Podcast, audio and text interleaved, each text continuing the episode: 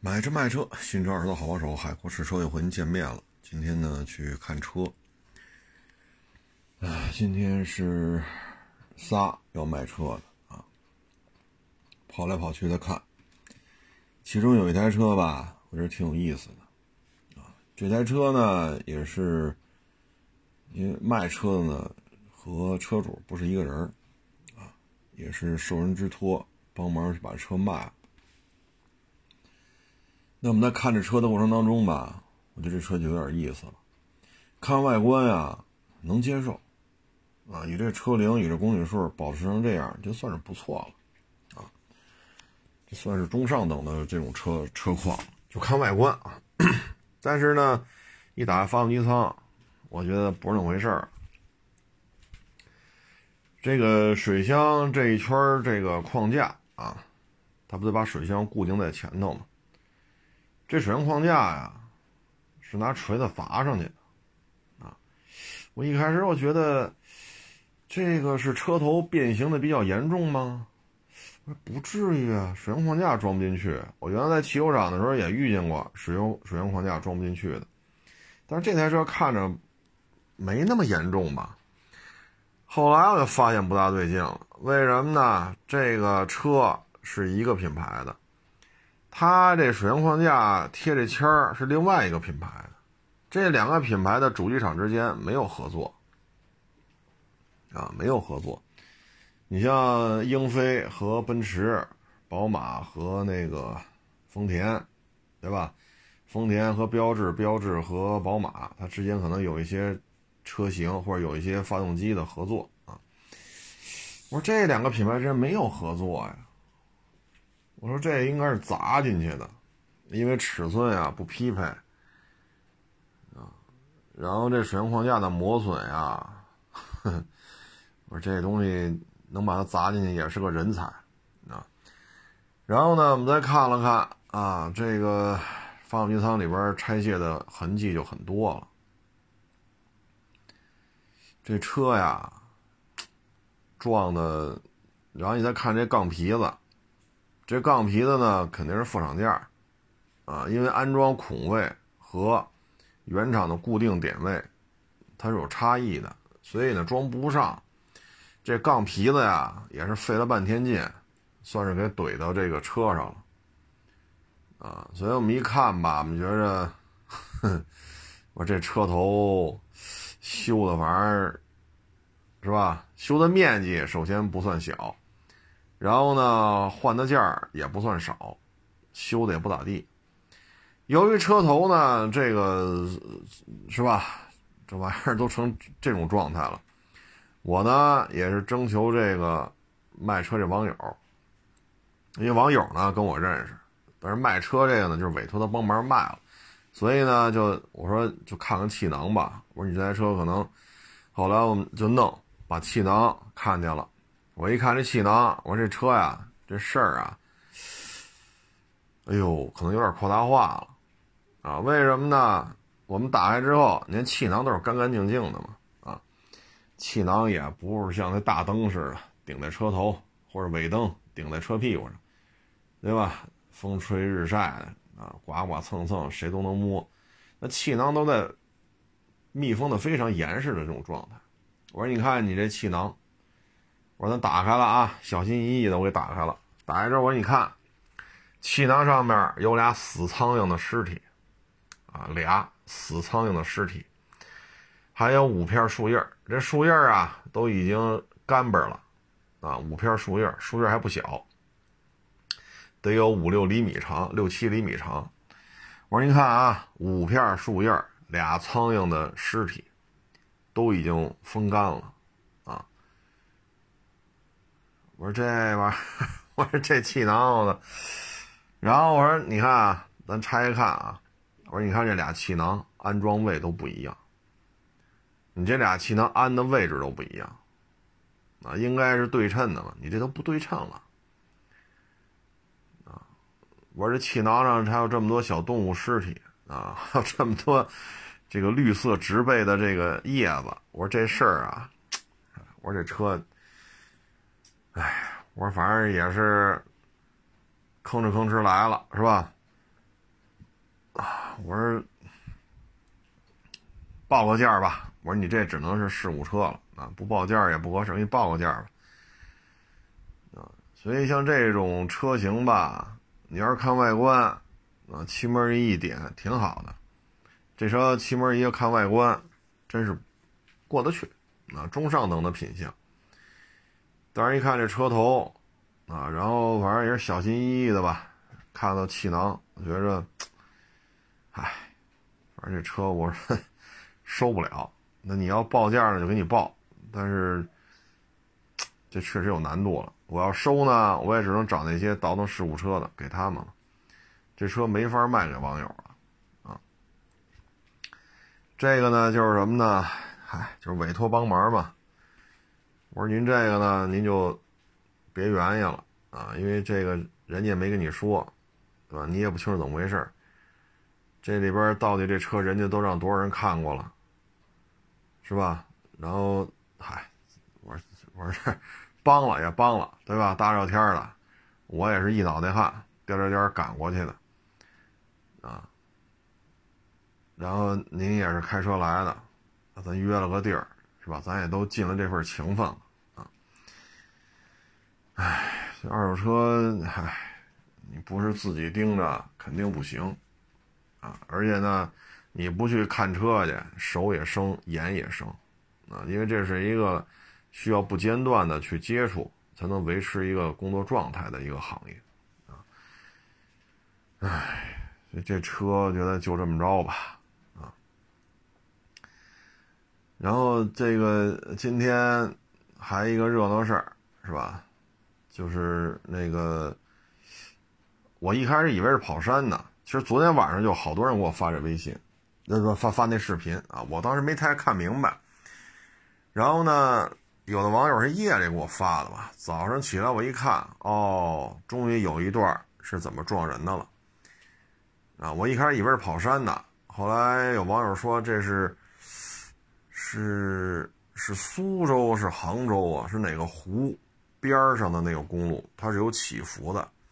如果天特别黑的情况下，你也看不出来是山还是湖。但从那个路面起伏啊，来回拐弯啊，感觉像是跑山啊。这个小伙子呢，开了一台应该是自主品牌的一个轿车啊，我就不说这什么品牌了啊。他们这个大量的视频呢，能看出来，在大概有六七台车吧，在这段路上，应该就不能说跑山了啊。严格意严格意义来讲，应该是环湖公路啊，速度非常快啊。因为车在拐弯的时候呢，因为速度过快嘛，这车在弯道当中都有滑动，有一个滑动量啊，就是轮胎呢失控了，但是呢，哎。又没有出这个路肩，啊，所以就有这种滑动，啊，有这个滑动，啊，所以速度肯定是不慢了，啊，时速二三十，五六十、七八十开不出这样，啊，因为原来我也跑山嘛，所以很清楚，啊，很清楚。它呢，这个弯呢是一个视频是从右到左，这弯呢相当于也是。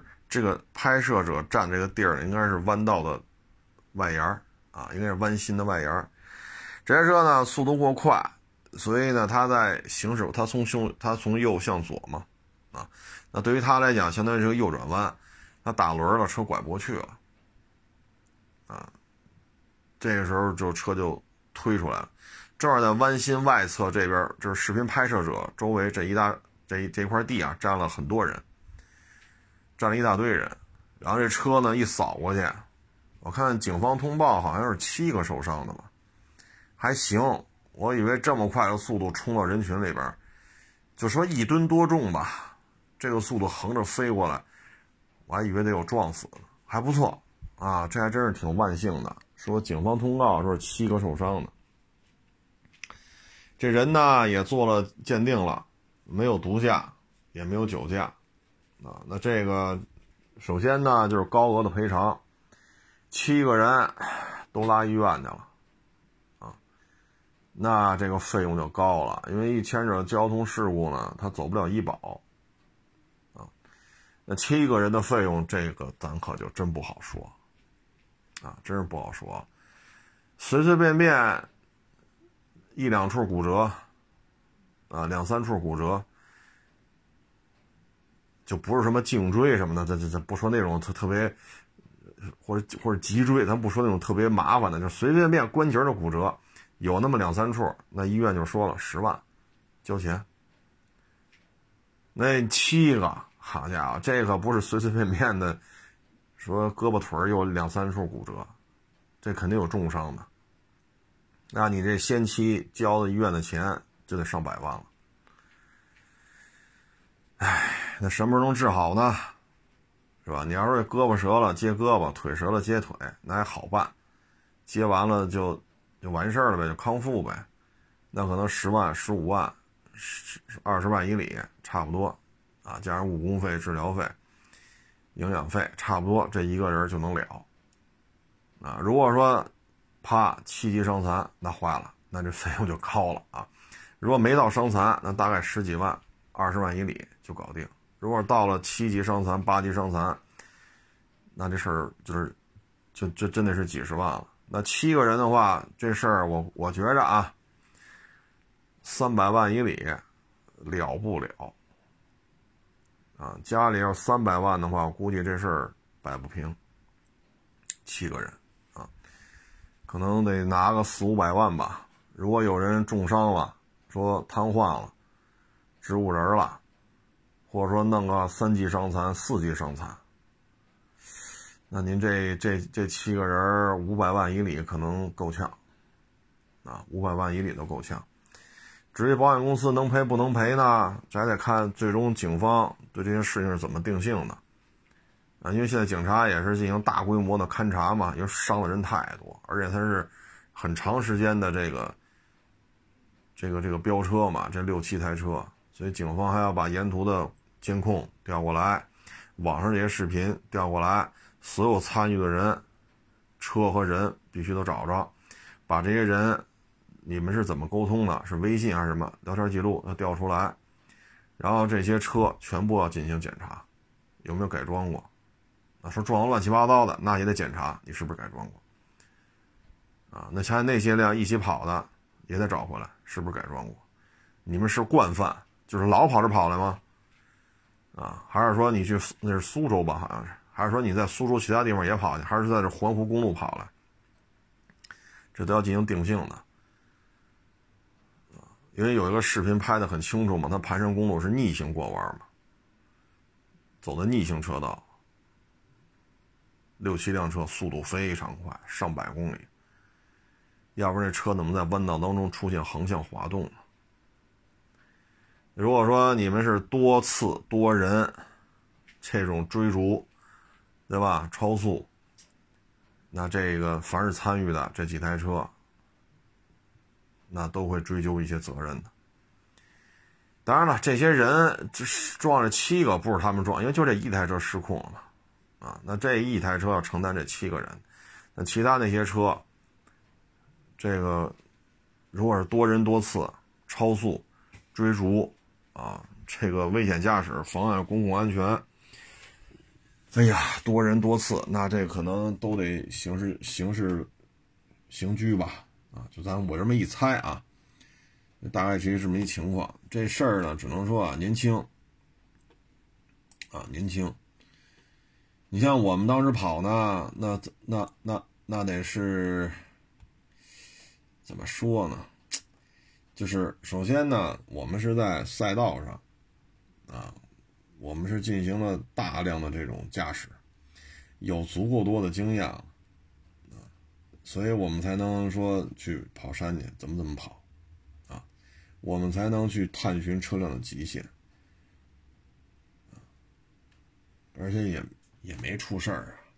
你像我们当年开着 B R Z 连跑，连跑几趟啊？跑山忘了，跑了六七趟吧。每天固定的线路，每天早上去，晚上回来，早上去，晚上回来。好像我跑了，连着跑了六五六天，六七天。哟，这年头有点长了，我也记不住了。没出事儿啊，控制的很好啊，控制的很好。就是你得有这控制能力，当然了，最好的方法还是去赛道，啊，还是去赛道。你放到我今天蓦然回首看，还是得去赛道。没出事儿，也是建议大家去赛道。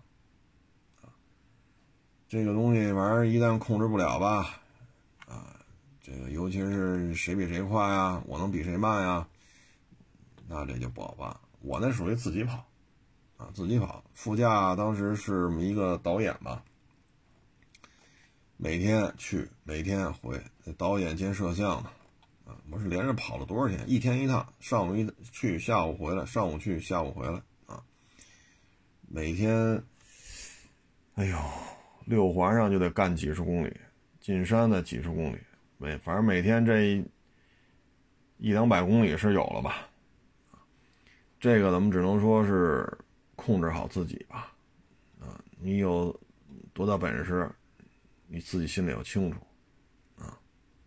我的建议呢，还是说有这条件呢，还是花钱去赛道跑一跑，啊，嗯，赛道呢会让你体验到车辆的各种极限，包括原来也是工作的原因吧，啊，是别人做零到一百，一百到零，那我们做的可能就是零到一百，零到一百六，一百到零，一百六到零，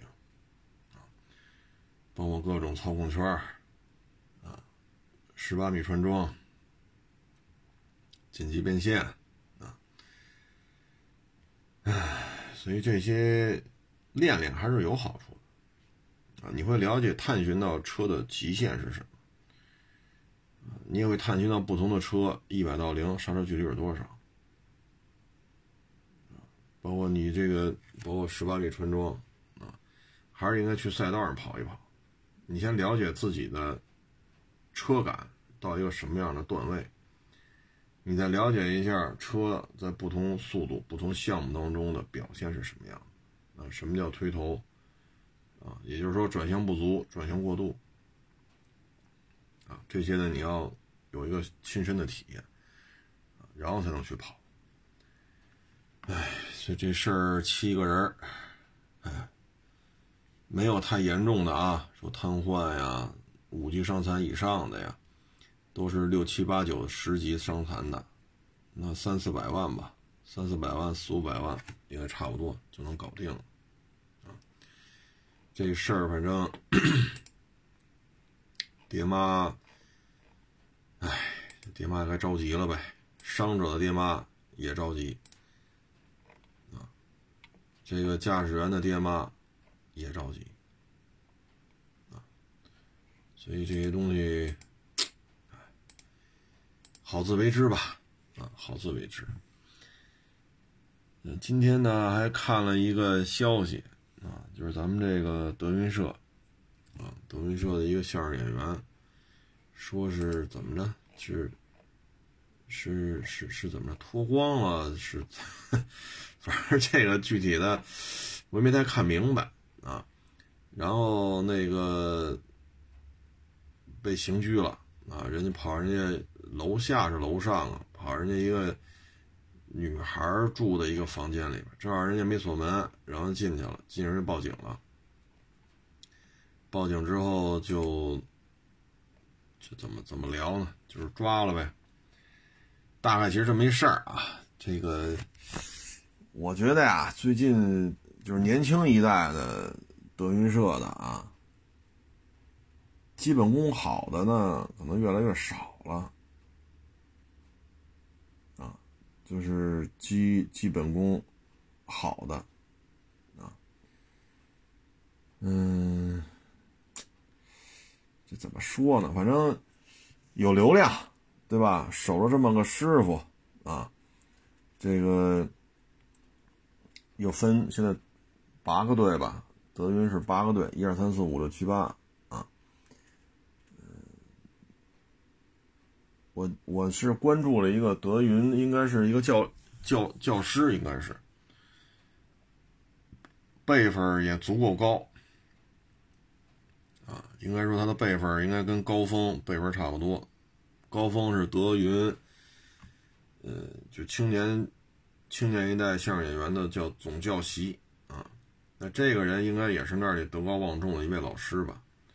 我通过他呢也能看出来，就很多年轻一代呢一来，对于基本功啊，这个不是太感兴趣啊，总是说呢，师傅带我上个综艺，是不是？我去几个综艺，我流量就有了，知名度就有了，出场费也有了，再接几个商演，拍个电影，是吧？就像这个于谦于大爷呀，啊，像这个小岳岳呀。是吧？我们拍几个片子，我们就火了，这上千万就到手了，就该买房买房了，就还有什么可练的，是吧？所以也是能觉出来。然后现在呢，并不是真正说去喜欢相声的这些爱好者，喜欢相声的这些听众，很多时候呢，成了一种追星了，啊，把说相声弄成了一种。歌星、影星的见面会了，包括有些梗呢，不是说大家都能听得明白的，仅限于他自己的这些粉丝能听得懂。所以别人买票进去了，就是一脸茫然，让别人哈哈乐，哈哈乐。台上说的啥没听懂，什么意思啊？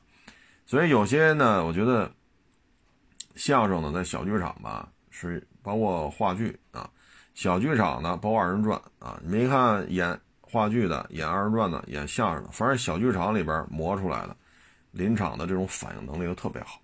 原来咱也说过贾玲，说过沈腾，他们之所以在《王牌对王牌》的控场能力这么的出色，就是因为贾玲有常年小小剧场、小舞台，甚至连舞台都没有，啊，就弄块空场，搭个高台，你就上去说相声去吧，上去演小品吧。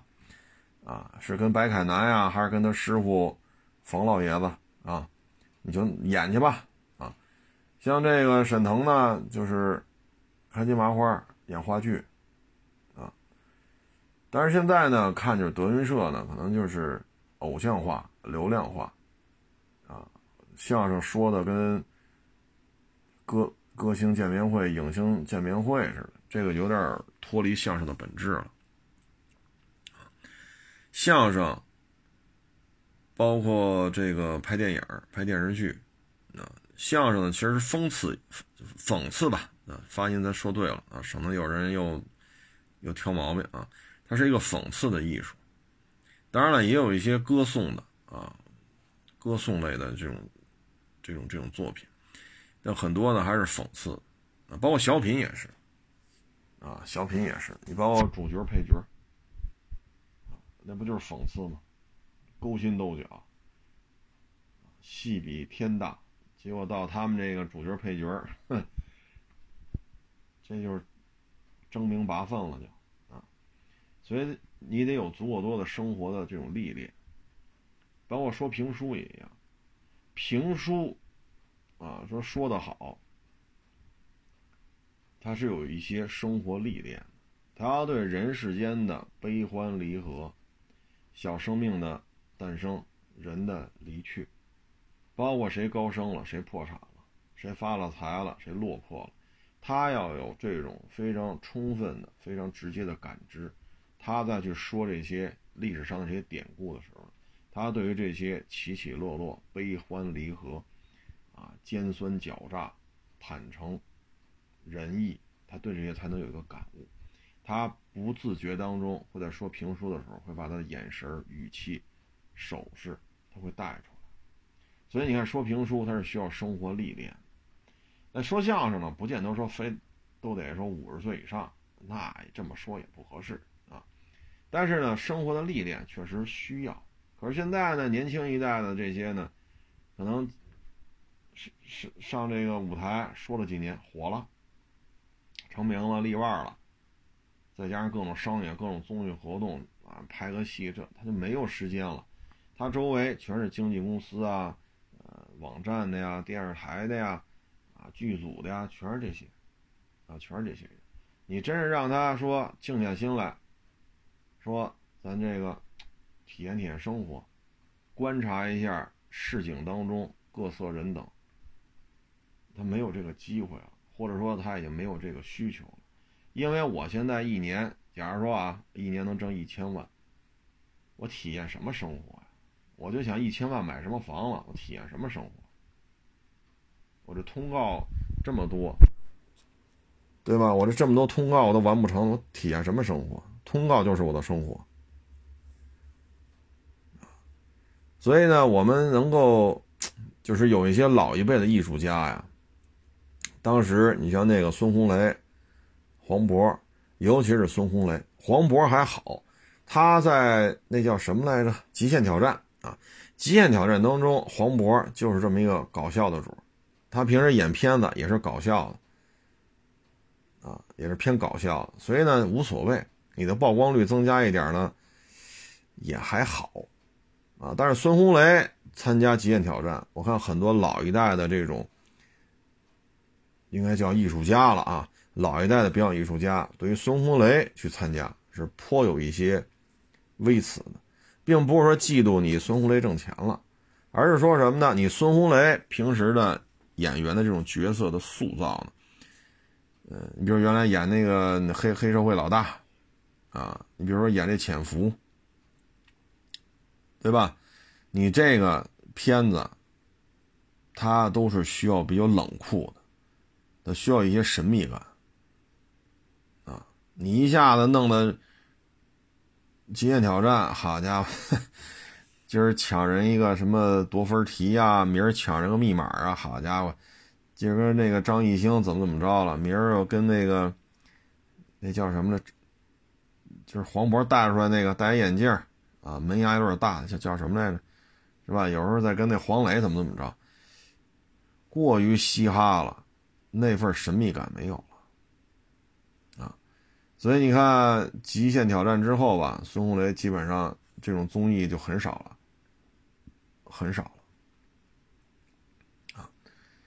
还是潜心把精力啊用在这个影视剧的创作上，多拍一点好片子。包括前日子那叫什么？就是也是黑社会的吧，是警察抓黑社会的那个片子里边，你看孙红雷的表演如果他一直在极限挑战当中这么演下去不合适的。他跟贾玲、沈腾不一样，人家平时拍片也是嘻嘻哈哈啊，人家平时你说贾玲本身就是说相声出身的，你让他有多严肃啊？对吧？咱也不能说哈，您这李焕英拍的不错啊，票房过五十亿了。行了，这样一个《敌后武工队》续集，来，贾玲你演这个《敌后武工队》的政委吧，他演不了啊。抗日时期《敌后武工队》的政委能胖成这样，好家伙，这这哪像吃不上喝不上的这个，对吧？包括沈腾啊，他们的戏路呢就决定了他不需要这种神秘感呀、阴险呀。是吧？恶狠狠呀，不是黑社会呀，就是潜伏的特务。沈腾和贾玲演这个，就跨度有点大啊。相声演员呢，还是需要去体验生活的啊。你没有这些体验生活，你有些东西说不出来啊。你比如说网约车是怎么回事啊？你比如说摊煎饼怎么回事对吧？你说做核酸的是怎么回事你需要你大量的去观察、去体会，但是现在呢，没成名的这一代呢，可能基本功欠点火候；已经成名的年轻一代吧，基本功确实也谈不上好。啊，培养出来了吗？确实培养出来了，出来这么四五个，啊，出来这么四五个，应该年轻一点的，像秦霄贤，然后那个。岳云鹏那小徒弟叫什么来着？那个说的也可以，是唱功啊，咱们叫柳活嘛，哎，还挺好的啊。秦霄贤呢，然后孟鹤堂、张鹤伦、烧饼啊，还有那个叫什么，那那个那个忘了叫什么，这算是出来了，捧出来了，有点名气了啊。但是德云社也好几百相声演员呢，所以我觉得最近这事儿出的吧。可能也是难，啊，流量一旦给拉上来了，自己把握不了自己的这种一言一行吧，啊，反正疫情吧，郭老板也不容易，小剧场演出也是比较受冲击，包括刘老根那个大剧院也是，疫情一来也是受影响，这咱都能理解。啊，一下子好几百人，你开支，你说八百人，德云社上上下下八百人，你就说一月开五千块钱吧，一个月四百万。哎，你这一弄两年半了，这疫情，你说一年，你说一个月你掏四百万，你连续掏两年半，您试试，各位都试试，你得吐血吐成什么样啊？所以有些时候呢。就是郭麒麟接大量的商演呀，各量各就是各种各样的综艺咖呀，拿钱回来补这个德云社的这个支出啊，其实也不容易。总体看吧，就是年轻一代对于名与利看的比较重。你像现在叫得上名的这些说相声有一些成名作的啊，基本年轻人都吃过苦的。你说姜昆插队的知识青年，苦不苦？你说郭德纲吃不上喝不上，啊，能从他妈天桥走回大兴去，就靠俩脚板子，愣走回去，容易吗？按郭德纲说，哈，一个馒头吃一天，这都是吃过苦的。你说郭德纲也好，姜昆也好。都是这样，所以说他们在，哎，一旦进入状态之后，哎，在他们中青年的这个岁月当中，中青年这个阶段有大量的作品，因为他接触了生活，他知道了苦，知道了乐，体会到了酸甜苦辣，生死离别，所以他的相声是有血有肉的。你看郭老板。刚起家那几年，那相声是不是说的挺带劲的？你包括这姜昆，这姜老前辈，什么《虎口遐想》《电梯奇遇记》，对吧？这都是讽刺类的。你按照你看，姜老前辈当时说那个《虎口遐想》《电梯奇遇记》什么的，还有那个还什么相声，名字想不起来了。啊你看，那都是他中青年时代的作品，就刚刚从社会当中比较辛苦的状态，进入专业田团体，有专业老师教，哎，一下有个爆发点。姜姜昆是这样，郭德纲也是这样，啊，但是真是到现在了，这些年了，对吧？衣食无忧，过上比较优越的生活，名利这个那个，反而优秀的作品在减少啊。优秀的作品在减少，所以有些人吃点苦啊，不是坏事。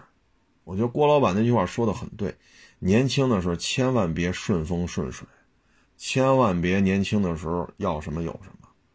年轻人就按他那话说，谁都过来给一大嘴巴，谁都过来踹两脚。你放心，这孩子在街面上混个五年八年的，油盐不进，弄不死他了，滚刀肉一个。他反而到了中年的时候，反而吃得开。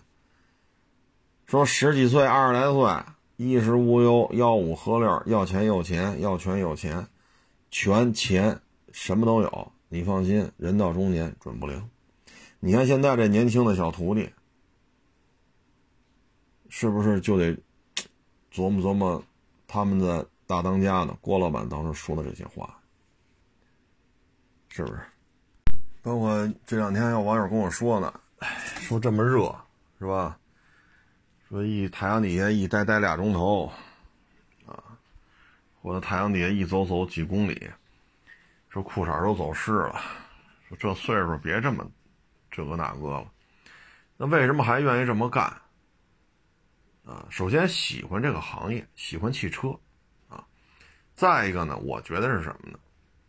你自己不去吃这份苦。可能就会飘了，啊！你自己自己不去面对一个一个卖车的网友，一个一个买车的网友，你的基础基本功，你的基础的知识储备就会被淡忘。本身到这岁数，脑子就不好使了。你像我这个年龄，我跟那十八呢，跟那二十八呢，我比不过人家了。人家记东西比我记得快，我这脑子经常说着说着忘了，啊，所以呢，你又要加强记忆，又要，我觉得这可能就是一种生活的一种修行，啊，生活的修行。所以你说像今天这一这一大圈绕的，这一大圈绕的快得上百公里了吧？有走着的，有坐公交车的，有开车的。多热啊！这一天，所以我觉得这是一种修行，别让自己飘飘然。啊，有时候一一说，嘿，您现在是网红，你这，我说网什么红？网什么红？有几个网红裤衩都湿了，这大太阳里一待待俩钟头仨钟头，袜子也湿了，裤衩也是，有几个这样的叫网红啊？包括今天我回市场，回车市嘛，啊。门口那个，啊，那那得叫叫什么呀？我也不知道，岁数比我大，比比岁数比我小。名人呀，我说名什么人呢？名什么人呢？这背心都出汗碱了，还名人呢？正好开车嘛，我说衣服都出汗碱了，我还我还名人呢？啊，身上都馊了啊！这个呢，就是让自己呢别飘了啊，苦都吃不了。你怎么享得了福啊？老天爷向来都是如此。人这一辈子是很均衡的，你吃了多少苦，你能享多少福？光享福不吃苦，肯定得出事儿。咱没那命，咱没那命啊！这有什么说什么。所以呢，我觉得，呵呵这个年纪轻轻的呀。别太追求名，别太追追求利，啊，你这心思都在这上面了。你比如说做二手自媒体，你的心思都在名与利，谁粉丝比我多，我就跟谁搭个搭个。一旦粉丝没我多了，一脚给他踹开，然后再去找一个粉丝多的，再搭个搭个，然后再把他踹开，或说或者说从这儿扎点钱，从那儿扎点钱，从这儿扎点钱，满脑子都是这个，所以你就会经历说。隔三差五道歉，隔三差五赔钱，隔三差五出点事儿。为什么呢？你太看重名与利了，啊，又没吃这份苦，所以你老出事儿。尤其是二手车，这车怎么来的呀？人卖这车人说什么呢？这车来的时候什么状态？人家是一种什么样的心态要卖这车？那买的时候。你怎么跟人介绍的车况？人家出于什么目的要买这车呀？对吧？你看，就有人找我说十万块钱买个家用车，这呢，那你就别给人推荐太那什么的了。人家就想，对吧？你那准新的卡罗拉，准新的思域，对吧？准新的轩逸，如果轩逸经典的话，那新车都不到十万，那几万块钱买准新的。对吧？八万来块钱能不能买一准新的轩逸经典？能啊！你推荐推荐这个就完了，对吧？那你这不能太过呀，人家有人的诉求啊。所以年轻的时候吃点苦，包括我现在也是，说这岁数还天天裤衩也湿，袜子也湿，背心也湿，再结点汗碱，我觉得这是好事。这是在修行自己！这点苦要再再都不吃，那你遇到的麻烦事可就大了啊！所以这个就是一个心态的问题吧。德云社呢是有它成熟的商业模式，德云社也有它非常成熟的这种培训体系，德云社也有名儿，对吧？方方面面他已经做得很好了。那年轻一代为什么老出这些问题？对吧？说这个骂来骂去的，这个脱光了 跑人家邻居家里边闹去，对吧？那个怎么怎么着怎么着，我就不在这说这么多了啊。咱毕竟不是说借这机会咱就揭人短咱不是这意思。就是说年轻一代需要就是什么呢？吃点苦啊，少去看这些世世界的繁华。啊少去看谁有什么豪车、什么豪宅、什么综艺咖、什么电影什么，少去关注这些。把自己基本功练好。啊，说学逗唱这四门功课能做到比较均衡吗？有些年轻一代有点名气的，要我说啊，四门功课得有两门都不是那么的满意。那因为德云社的这身招牌，对吧？郭老板的这种影响力，那您小有知名度。那真是说真刀真枪的，全国各地各个地方的相声演员同堂竞技的时候，你会出现一些这个那个。所以呢，还是多吃点苦啊，多受点累，多把怎么说呢？把这基础啊打瓷实了啊，趁着年轻多学点而不是说趁着年轻多捞点钱。就正常的话，怎么也活个七老八十吧。你二十多岁，你这么着急挣钱，这么看重名与利，那这个，这是不是就有点儿，是吧？咱这又不是说青春饭，对吧？说咱练练跳水，咱练咱练体操，二十多岁基本上就退役了。在说相声，说到四五十、五六十有的是，啊，挣钱的时候长着呢，啊，我觉得还是。踏踏实实练基本功吧，少去想一些我是明星，我是网红，我是大咖，我有流量，少想一些这方面的东西。我再给大家分享一个案例啊，今天去加油站加油去，然后呢，哎呦喂，我一看一小姑娘穿一超短裙，是上白下黑呀，还是上黑下白？我也忘了，反正就是黑白两色啊，穿超短裙。在那儿给那车加油呢，啊，是那个二五零的一跑车，啊，然后上车的时候吧就特费劲，为什么呢？不是说他个矮，他骑那车脚是能沾地的，因为他穿的是超短裙，而且是比较蓬松的那种超短裙，你这上车他确实就不方便了，然后露着俩大白腿，啊，所以上车是比较别扭。你要说我没接触过摩托车，我可能哟真漂亮啊，这腿真白。但是因为九十年代时候咱也玩摩托，酷爱摩托，啊也骑过几十种摩托。但是呢，这么一个着装这就不对了。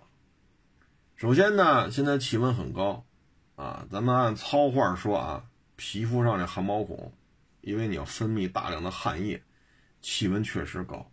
你说谁不出汗，对吧？谁不出汗？我当时去加油的时候是，想想啊，两点来钟吧，这还算气温比较高的时候。下午下午两点来钟，汗毛孔啊都是张开的，它要往外分泌汗液。那你又什么都不穿，一超短裙俩大白腿，你一骑摩托车，风一吹，其实这个腿受了寒，它不是冬天。骑摩托车腿受寒，实际上很多时候是夏天落的根儿。夏天落的根儿，当然了，你说我这个零下二十度，我还穿超短裙骑去，那肯定也落病啊。但是冬天不是没有这么骑的吗？那你不就是夏天你才这么这么捯饬自己吗？而且你也没有护具啊，没有护具，然后呢就这么露俩大白腿，你这个汗毛孔张开了，摩托车一骑起来，风一吹。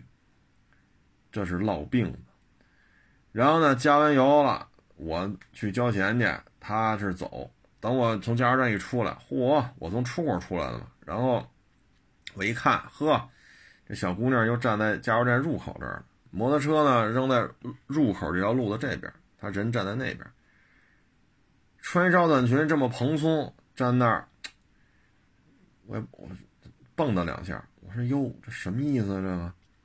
正好前边是红灯，我就我停那儿看，然后呢，哭哧就蹲那儿了，啊，然后，哟，我说这，这么情绪化的这种肢体语言，正好前面变灯了，我开车就走了，啊，这个呀，家里这是女孩嘛，家里可能对这摩托车啊，父母也不是太了解，啊，这摩托车可不能这么骑，就为了好看。我这腿白，哎，风一风骑快了，一吹，小穿的针呼哒呼哒的，你看他们都得围着我看。哎，当然了，法律当中并没有说穿这么蓬松的超短裙骑摩托车犯法，这法律当中没有这么说的。啊，你这么骑，肯定警察不会因为这个去怎么怎么着。警察肯定说你超速没，戴头盔没，有手续没，有驾照没，是不是限这个限制行驶区域等等等等，他不会因为你超短裙怎么怎么着你。但是呢，咱们得作为女孩来讲啊，你首先得知道怎么保护自己。这保护自己不是说被人摸两下，被人怎么怎么着了。你这么热的天儿。穿一超短裙，两条大白腿，你要这么骑，一个夏天啊，一个夏天就落病了。等明年夏天，你就不看天气预报了，腿一酸你就知道了要下雨，就这么厉害啊！因为我九十年代时也玩摩托，那会儿凡是不注意的，第二年都废了，老寒腿，一下雨不用看天气预报，他腿不行了，准下。因为我身边的哥们弟兄就有这个吗？人家有钱，人家当时水车嘛，四百，是不是？我们只能，哎呀，四缸十六气门，哎呀，四百，哎呀，这不行，哎呦呵，哎呀，这这看着痒痒，咱不是没钱吗？人家那只能看着呗，那怎么办呢？哎，第二年，哎，怎么不来踢球来了？哎，不行了，膝盖不行，酸的厉害俩膝盖。第二年就不行了。头一年有钱呀，跟家里要钱买一个水货，本田四百，四缸的，十六气门，趴赛，我们那会儿叫趴赛啊。第二年球都踢不了了。你说出车祸了吗？也没出车祸，也没摔，也没受伤，啊，所以这个父母如果对这事儿。不是太了解的话呢，这孩子呀，他也不知道哪个是对，哪个是错，啊，有些事儿一旦继承事实了，那真的是不好办，啊，所以呢，咱们听众朋友啊，如果家里说有这个小女孩啊，一看这个想骑摩托车了，啊，咱真是得劝到了，话得说到了，啊，要不然的话，这个后果。不好办，啊！我看他这着装，我看他这个这个劲头子啊，我的感觉，这应该是看短视频，这些女摩托车博主啊，个别啊个别女摩托车博博主，他才这么捯饬的，啊，他才捯饬成这样，他在马路边就那种形体语言。这是我的感觉啊，真是说这些骑摩托车怎么怎么着的，人家那些女的摩托车骑手啊，人家也不这样，啊，人家也不这样，今儿找俩男的摸自己腰，明儿找个男的摸自己，人那些职业女女车手人不，人家可不干这事儿，但是这种短视频呢，对于这些青春美少女啊，对这些。可能会产生很多的这种心理的暗示作用，所以他也穿成这样，啊，所以现在就是什么呢？你正经八百在这说这事儿了，你这个片子得不到推荐，就是这个，是吧？就找个男的摸自己一下，再找个男的摸自己一下，哎，就这个火，平台可爱推了。所以这小女孩摩托车短视频，那些职业车手说应该怎么穿护具，夏天怎么保护膝盖，对吧？这护具怎么穿，骑行服怎么穿，夏季骑行服，冬季骑行服，对吧？这些人家肯定不看，平台也不爱推，啊，就推这个。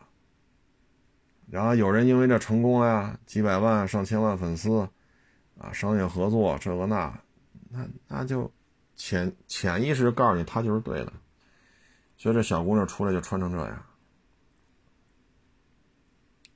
哼，哎，反正这东西那也不是咱孩子，咱也管不了啊。反正咱听众朋友自己家孩子是吧？尤其小女孩就这种打扮了，一定给她都 stop，认认真真给他讲一下，夏季对于自己的保护，啊，你很容易落病的，包括一摔车露俩大白腿，好家伙，这只要地下一搓，那肯定是血了呼啦的，啊，这道理得讲清楚吧。嗯，这两天吧，我我我微博上不弄了一个 M 四 A 四谢尔曼坦克二手坦克的嘛，我发了一个微博啊，然后就有人说这卖到乌克兰去发大财了呀，然后我说的是这坦克 M 四 A 四还是 M 一 A 二，现在不是 M 一 A 二吗？啊，可能有 M 一 A 三了啊。这送多少辆到乌克兰也没戏，啊，也没戏，因为什么呢？现在乌克兰这个呢，俄罗斯就按照自己的节奏在打，越打越挣钱，哎，越挣钱越打，而且呢，现在俄罗斯很享受呢，就是通过自己的这种，对吧？现在这种能源的这种垄断地位，所以看着欧洲呢分崩离析，所以俄罗斯看着这也挺解气。平时你们不是老合伙整我吗？对吧？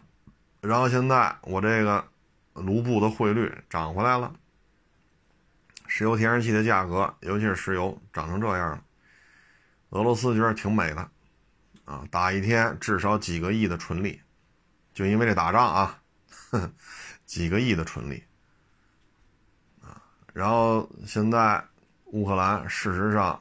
四分之一或者五分之一的国土已经没有了，啊，大几百万人跑到欧洲去了，千八百万人，这个 GDP 产值最高啊，工业含工业科技含量水平最高的，也都归了俄罗斯了，占了。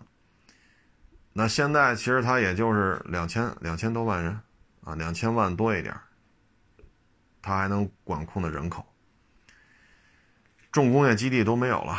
出海口就剩敖德萨了，然后现在呢，事实上呢，欧盟呢，包括北约，无休止的军援，实际上已经进入了一个，就是自己家余粮也不多了这种状态。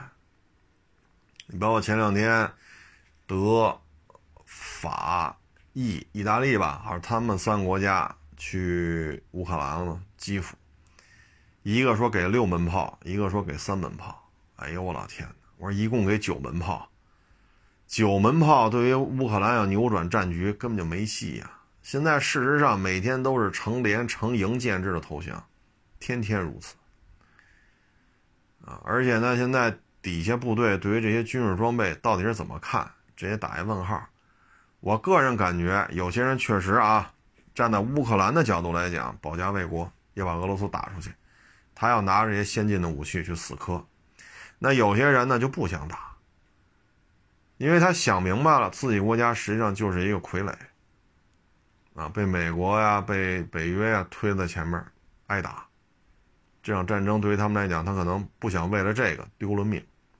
还有一些心眼活泛呢，我个人感觉啊，就是拿装备换出路，换钱，啊，包括之前咱们也说了啊，牵引火炮前面这一卡车或者一个大型 SUV。啊，才能拖得动的。从波兰、乌克兰的边境，然后到那个顿巴斯那前线，这么长的距离，拖着跑，因为它是牵引火炮，这炮本身也很重，好几吨，推咱哥几个推，那肯定是推不动了啊。那你这么拽过来，三天之后，这门炮俄罗斯缴获了。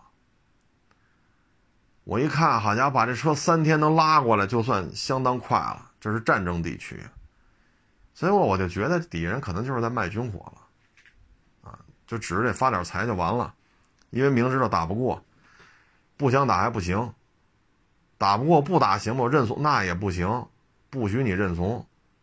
嘿家伙，这事儿闹的就，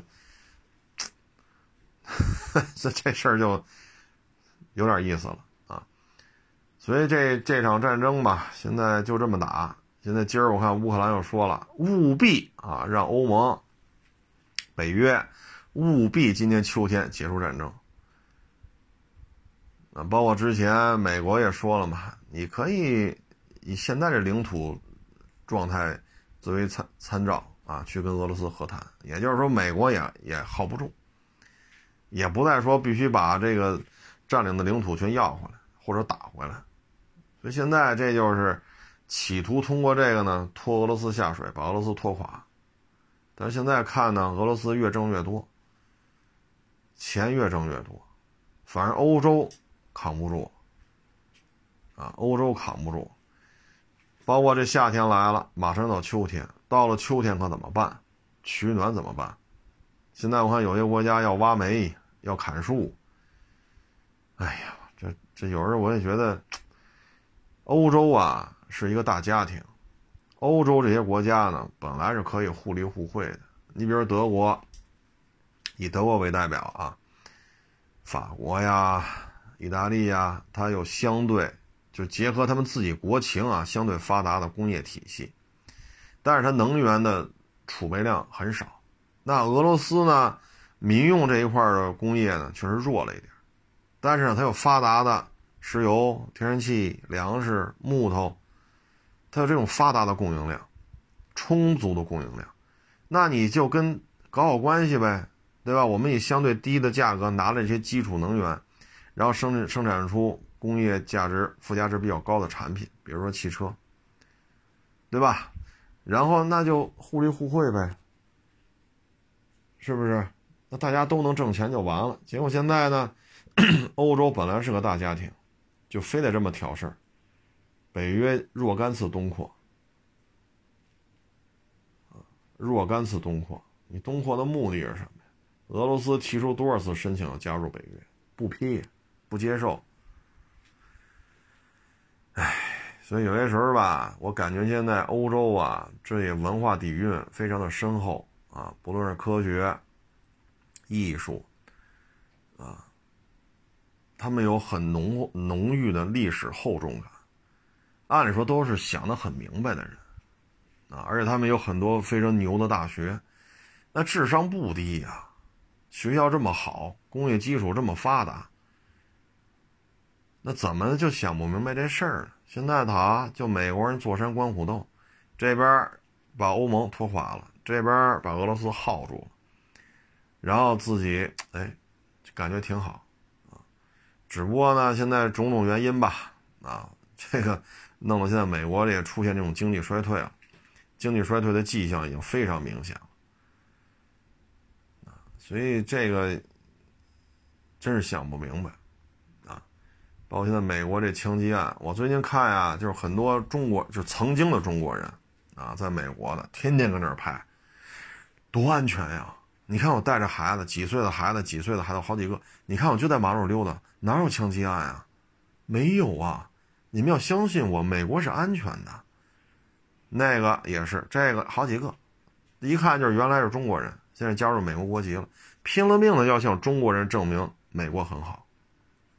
我一看吧，我就我第一反应就是，您是不是指着中国人挣钱呢？最后我又看了看底下有人写评论，哦，留学中介、移民中介，哈哈哎，所以有时候我觉得，就是你离开中国了，你也不是中国国籍了，啊，你拼了命在这证明美国多多多么好，多么好，你说？你证明给我们看有什么用啊？对吧？你要真在美国混得开，那你也跟这些白人呀、黑人呀，或者其他有色人种，你也跟天天跟他们嗨去，对吧？那你们这一家子还吃着中餐，说着中文，还天天拍只有中国人看得懂的这些小段子，然后还要吃留学中介的利润，还要吃移民中介的利润，你这就没意思了。啊，这就没意思了。所以您要是你看，我们原来也说过嘛，那同事家的孩子，人家十多年前就去美国了，拿了很高的学历，拿了国籍，加入那个什么，反正是薪水很高啊，一年几十万 dollar。你看人家从来不说这个啊，美国有多好，美国有多好，你们来看一看，美国可好可好，人从来不说这个。国内玩的这些什么 微博啊，什么短视频，人家基本上也没没兴趣。为什么呢？几十万 dollar，挣美国人当地的这种高薪的这种薪水，很高的薪水。然后我们同事不也去美国了吗？还问呢，买这车怎么样？买那车怎么样？人家有钱，你一看人买那车，你能看出来很有钱。然后有人发过些照片了，你看这大房子，啊，一些很繁华的大城市的这种大 house，你一看这街区，你一看这个，好家伙，这这确实有钱，人家可不拍这个。包括这同事也从来不拍，美国有多好啊，美国有多好，从来不拍。啊有人见面了，私下见面了，是吧？人回国了，聊两句，吃个饭，人家一说，哦，混的真不错，人从来不拍，挣美国人的钱，在美国的企业里拿高薪的这种职位。反过来，我说这一帮曾经的中国人拼了命的向中国人证明美国有多好，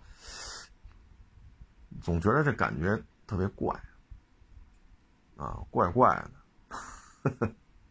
也不知道他们要捍卫什么。当然，你说你要捍卫你留学中介的这个这个这个职业、这个买卖，或者捍卫你移民中介的这个买卖，这我都能理解啊。这我能理解，人为财死，鸟鸟为食亡嘛。啊，你要说你为替美国人捍卫美国在中国人应该有那种漂亮风景线那种大国地位，太累了，太累了。啊真是真是犯不上，啊，所以有时候这一一移民吧，心态都变了，啊，就得拼了命的给中国中国国内的人去看我混的可好了。那问题是我接触这些混的真的挺好的，若干年前就几十万刀了的，人家从来不给我们看，都是这同事回国了，大家吃个饭，哎呦呵，这挣挣挣这么多钱呢，然后一看这照片，嚯！这房子真不错，在哪哪哪哪啊？然后开什么车，什么拿到什么职位，一年几十万刀的这个那，哎呦我老天哪，这这这是混得好，这确实混得好啊。所以现在这有人一移民吧，又 就生怕哎，有的时候就是什么呀，好也不好，也得说好，要不然移民就是错误的，那自己多没面子。要么呢，就是还得离不开中国人，还得挣中国人的钱，所以就拼了命的说，美国好，好，好，好，好，好的不得了，啊！但是现在中美关系好吗？变着法儿的制裁咱们好吗？就说美国没有毒品，美国没有枪击案，对吧？美国没有零元购，你天天制裁咱们，你说让我们怎么说它好？啊！所以有时候这些。一天拍好几段，美国这么好，美国那么好，哎呀，好的不得了，太安全了。美国医疗好，社会治安好，啊，这个房子好，车好，空气好。哎呦，我老天哎，这就是一心态的问题，这就是心态的问题。拼了命的给他原来的这个圈子里人去灌输我很好。我就举个例子啊，比如说你在一单位离职了。那就各干各的吧，愿意留微信就留，可能过一两年就都删了，或或者一离职就都删了，各过各的，啊，你还挣着钱了，还天天跑原单位啊，哥几个啊，我原来在这月薪一万，现在月薪一万五，你还天天回去说去，离职了，不论是开除了、离职了、解散了，还是怎么着了，这关系迅速就淡了，可能离职八年、十年之后再见面。哎，见过，咱好像是不是一起上过班啊？你连叫什么都不知道。但是你看这个抛家舍业了，去了美国，天天拍，天天拍。哎，反正这就是一心态的问题。哎，反正加盟这就入美国籍比入中国籍容易，愿意愿意去就去呗。啊，愿意去就去呗。反正你就记住这句话：你在中国说活到三十多了，四十多了。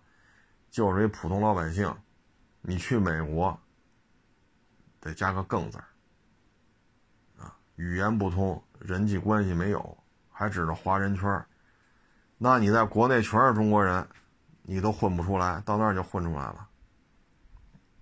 你不付出更多的努力，吃更多的苦，你就不可能达到人家那个正常的水平。就这么简单一道理。就包括外地来京，有地儿住吗？租房吧，对吧？你说你也挣一万，人家也挣一万，您就说我们那个车市亚市边那村里那小平房，一千、一千二、一千三，大概就这么一间啊，就是相对离地铁近一点了，大概就这个价位，一千二三、一千三四。那你挣一万，他也挣一万，您这一千三四没了，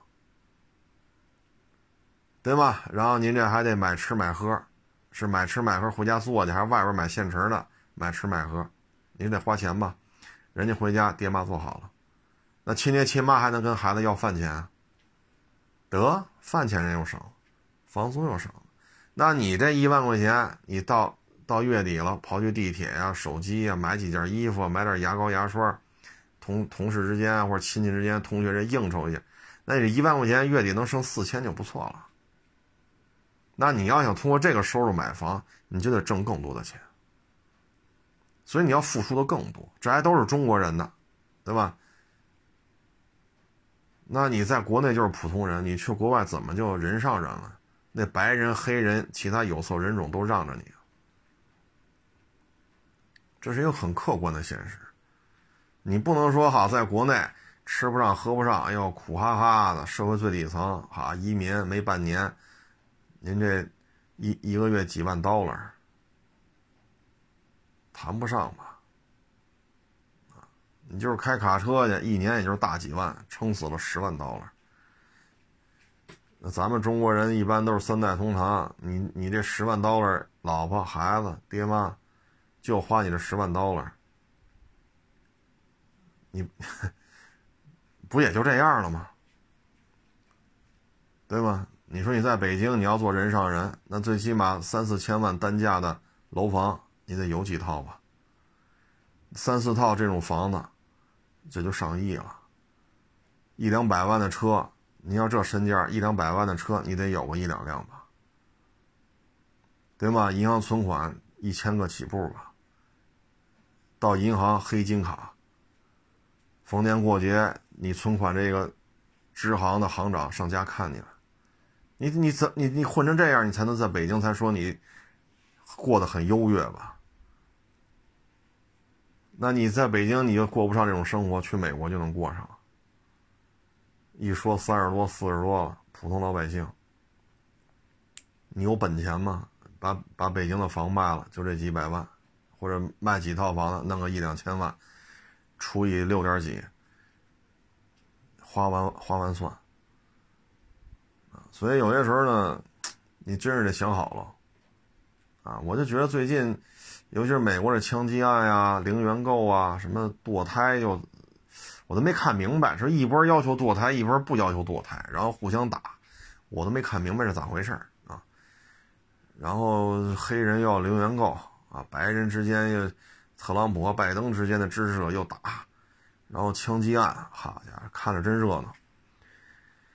哎，好不好啊？自己品味吧。愿意天天给中国人拍小片呢，您就拍。